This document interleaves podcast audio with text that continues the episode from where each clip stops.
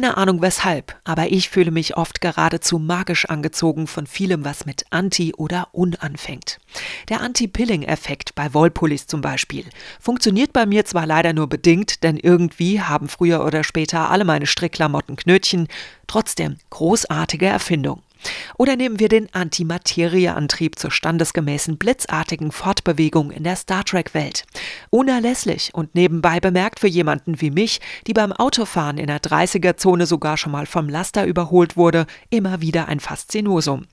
Wer derart, nennen wir es mal, unorthodox hinterm Steuer sitzt, bei dem wundert es sich ja kaum, dass er sich auch für Anti-Witze erwärmen kann. Geht ein Buckliger zum Bäcker. Ich hätte gern ein Brot. Darauf der Bäcker. Schlucken Sie doch erstmal das alte runter. Unkonventionell finde ich fast immer gut, unberechenbar eigentlich auch, genauso wie unmoralisch, wenn denn dadurch keiner zu Schaden kommt. Fest steht, mit Anti und Un lässt sich so manches durcheinander bringen.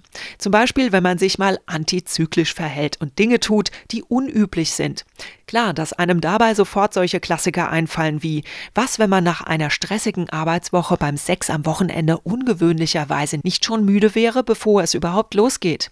Was, wenn das Kondom mal ganz untypisch am helllichten Tag und nicht mitten in der Nacht reißt oder sonst wie verunglückt? Und wenn dann der Weg zur Notaufnahme ins Krankenhaus Krankenhaus und anschließend zur Nachtapotheke am anderen Ende der Stadt ausfällt, um die Pille danach zu besorgen. Was, wenn auch nur einer der Männer, die einem gefallen, so unvorstellbar das auch klingen mag, tatsächlich mal zu haben wäre? Was, wenn bei denen, die man haben kann, sich mal keine innere Antistimme breit macht, die rumnörgelt, ach nö, der oder sogar der, dann doch lieber keinen.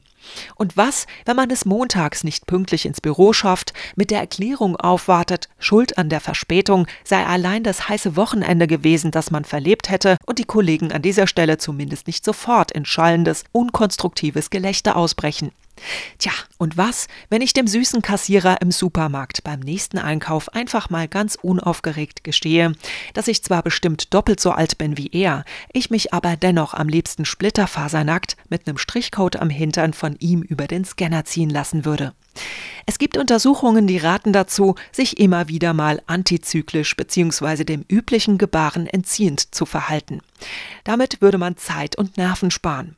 Davon berührt wären dann so Herdentriebnummern wie beispielsweise samstags einkaufen gehen oder im Theater zur Pause das Klo aufsuchen, was aber wohl wahrscheinlich nur für Frauen in die Kategorie Extremerfahrung fallen dürfte.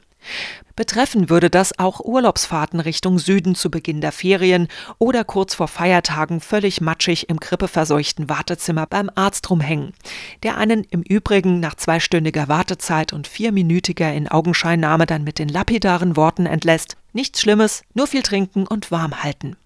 Andere Taktung, andere Richtung und wer weiß, am Ende vielleicht sogar andere Krankheit?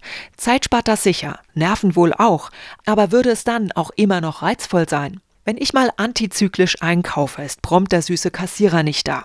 Wenn ich antizyklisch im Theater aufs Klo gehe, pinkel ich mir entweder in die Hose oder verpasse was vom Stück. Sich vorzustellen, man fährt antizyklisch in Urlaub und im entgegenkommenden Autoreisestrom entdeckt man plötzlich den Mann seiner Träume. Über die völlig abgefahrenen Viren und deren noch abgefahreneren Folgeerscheinungen, um deren Bekanntschaft man sich mit antizyklischen Arztbesuchen bringen würde, will ich gar nicht erst nachdenken. Es heißt zwar, gegen den Strom zu schwimmen stärke die Muskulatur, aber aus eigener Erfahrung und als, wie bereits anfangs erwähnt, Liebhaberin von Anti- und Unhaltigem weiß ich, sowas kostet Kraft, mitunter Sympathien, man ist nicht immer nur mittendrin und manchmal noch nicht mal mit dabei. Unüblich zu handeln und mitunter entgegen der Mehrheit Anti zu sein, das kann, glaubt man dem alten Goethe, aber auch so einiges bewirken. Denn sein Jahrhundert kann man nicht ändern, aber man kann sich dagegen stellen und glückliche Wirkungen vorbereiten.